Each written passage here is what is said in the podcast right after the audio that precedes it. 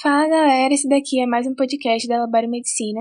Eu sou a Dil e esse podcast ele tem um propósito de educação médica, então ele é direcionado para os estudantes de medicina, mas ele não vai servir como aconselhamento para casos individuais sobre hipótese nenhuma. Olá galera, eu sou Natan e hoje a gente está com a presença de Andressa e ela trouxe um caso de falta de ar há um dia. Seja bem-vinda, Andressa. Olá, meu nome é Andressa e eu sou estudante de medicina no sexto ano da Universidade Estadual do Oeste do Paraná, em Cascavel. Hoje eu vim trazer um caso um pouco diferente para vocês. Esse caso é inspirado em um caso real, mas informações foram modificadas para preservar a identidade do paciente. As referências da nossa discussão estão nas notas do show. A queixa principal é falta de ar há um dia. História da moléstia atual. Paciente é um homem de 60 anos e a história foi colhida com um acompanhante. Logo vocês vão entender por quê.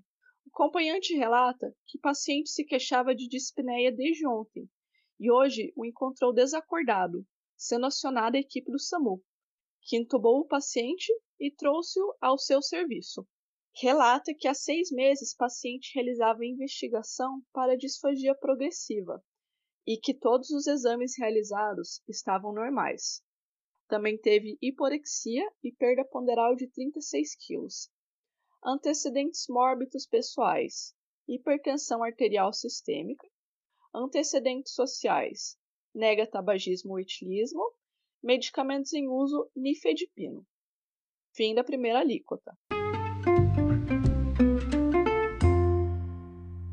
Pensando nessa queixa principal, as principais causas da dispneia vão ser né, de origem cardiopulmonar. Mas nessa história dessa questão né, da perda de peso, eu acabo associando com a questão né, neoplásica, até por conta da idade desse paciente. E a disfagia me faz pensar em algum tumor esteja né, ou no trajeto da boca, né, no esôfago, ou até mesmo no estômago. E até parece que tem duas coisas acontecendo né, ao mesmo tempo. Eu acho que a gente deve sempre focar na parte mais aguda, pelo menos por enquanto. Depois que o paciente se estabiliza, né, a gente consegue ver as outras queixas, enfim, podem ter associação com esse quadro atual. Boa! Agora, você é o médico da sala de emergência e realiza o exame físico inicial. Paciente está entubado, sedado, em mau estado geral, bastante emagrecido, porém, pelo menos os sinais vitais estão estáveis. Na escuta pulmonar você encontra estertores crepitantes em base do hemitórax direito. Restante do exame físico, sem particularidades. Você solicita alguns exames e, enquanto aguarda os resultados, o acompanhante te mostra o resultado de exames prévios do paciente, realizados nos últimos seis meses.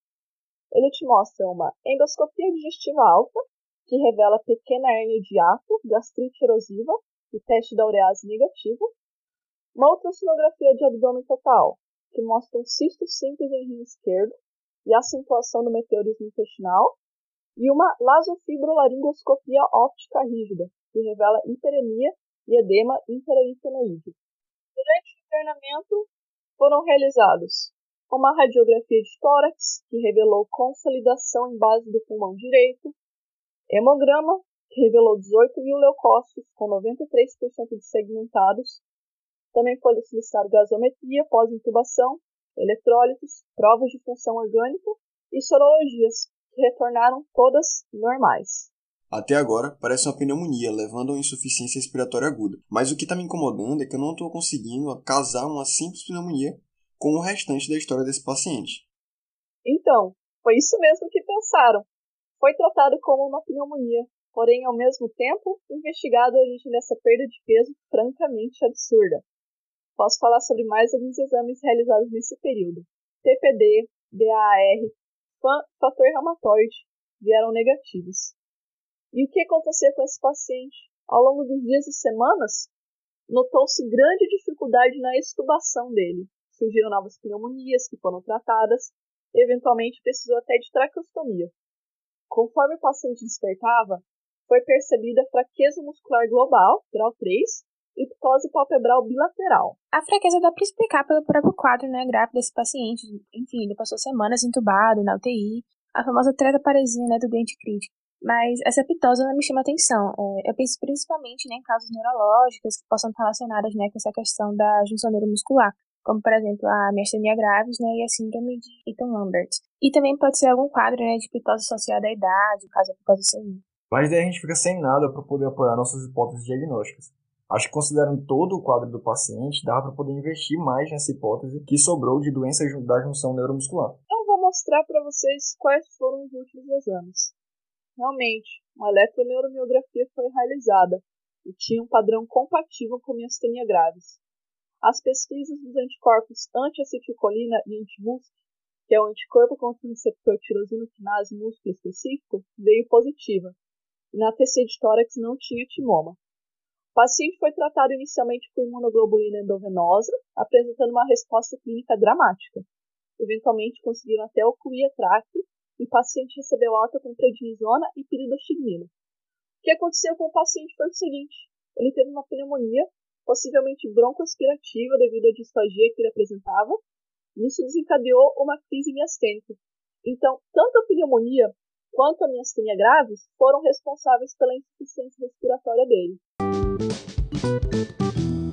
Então vamos falar um pouquinho mais sobre esse diagnóstico final de miastenia graves. Acho que antes da gente falar sobre o parte de diagnóstico, seria importante falar sobre o que seria, né, no caso dessa miastenia graves. Basicamente, a miastenia graves é uma doença autoimune onde os autoanticorpos se ligam aos receptores da acetilcolina e também de outras moléculas que auxiliam nessa função né, da membrana pós-sináptica lá na junção neuromuscular. Normalmente a gente vai ter, no caso, a membrana pré-sináptica liberando nessas vesículas de acetilcolina na fenda sináptica e a membrana pós-sináptica contendo nesses receptores de acetilcolina, que são ativados e a partir disso ocorre né, a contração muscular.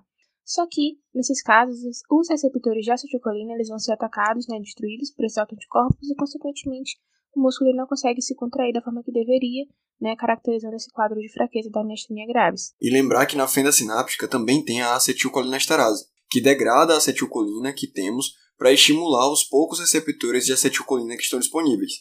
É daí que surge um dos principais tratamentos para miastenia graves, os inibidores da acetilcolinesterase, principalmente a piridoxigmina. Se tiver menos acetilcolinesterase, vai ter mais acetilcolina para estimular os receptores que sobraram. Mas e aí, como é que eu suspeito e como é o quadro clínico? Bem, a gente já sabe que o nosso paciente vai apresentar fraqueza, como foi muito bem explicado pela Jill mas o grupo muscular vai variar de acordo com o paciente, de acordo com o perfil de autoanticorpos que ele apresenta. De maneira geral, a gente tem os pacientes que vão ter fraqueza generalizada, os que vão ter fraqueza ocular, ou seja, ptose e diplopia, e os que vão ter fraqueza bulbar, ou seja, disartria e disfagia. Até metade dos pacientes começa com sintomas oculares, e menos de 10% nunca vai ter sintoma ocular na evolução clínica.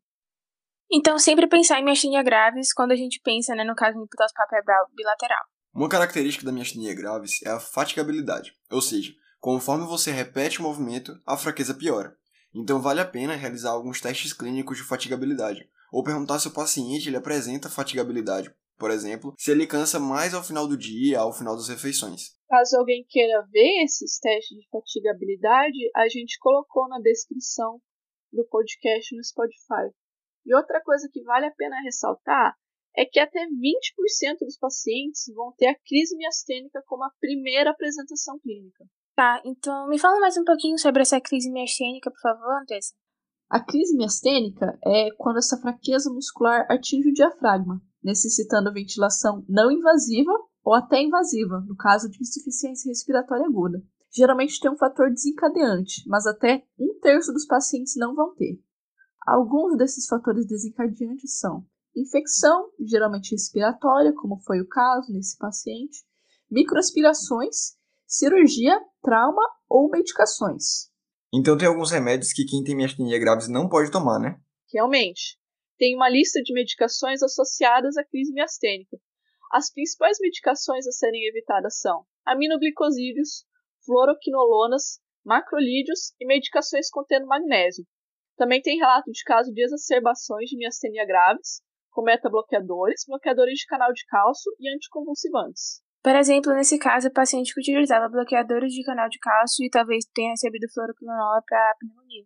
Verdade, bem observado. Tem muitas outras medicações, é uma lista gigantesca e impossível de decorar. Então é bom ter uma maneira de consultá-la facilmente. Eu recomendo, é um livro que muita gente tem, que é o livro de emergências clínicas da USP, Lá tem essa lista. Na última edição está na seção C20. E como é que eu faço o diagnóstico da miastenia graves? O diagnóstico da miastenia graves é sustentado pelo quadro clínico, pela eletroneuromiografia sugestiva e detecção de autoanticorpos. Além do antiacetilcolina, que a gente já falou bastante, também tem o anti-MUSC, que esse paciente também tinha positivo, que é o anticorpo contra o receptor tirosinoquinase músculo específico, e o anti-LRP4.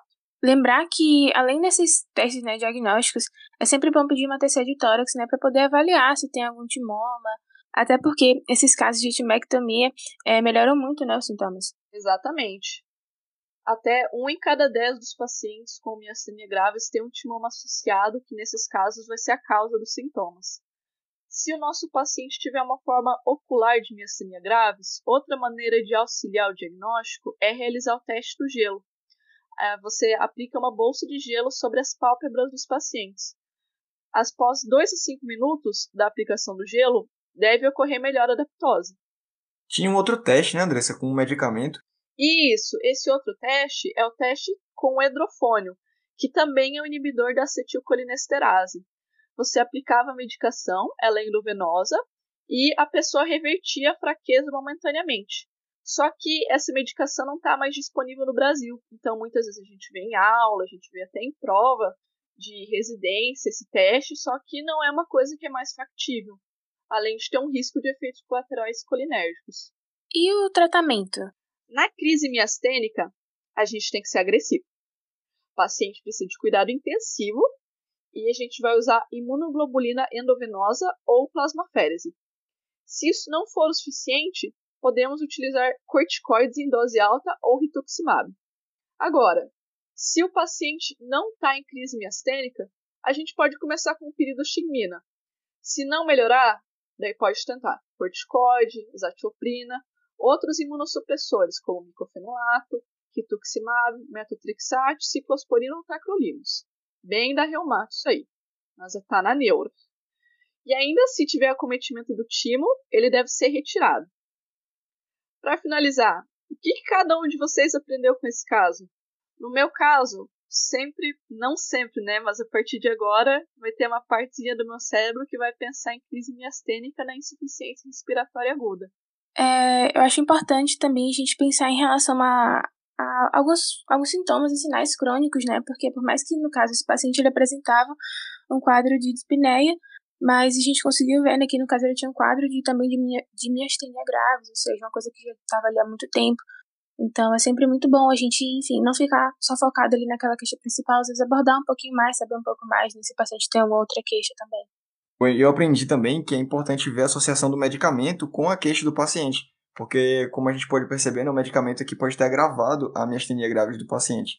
E é importante fazer, tentar fazer essa relação, ver o que, é que aquele medicamento pode afetar o paciente e tentar estabelecer uma relação a partir daí.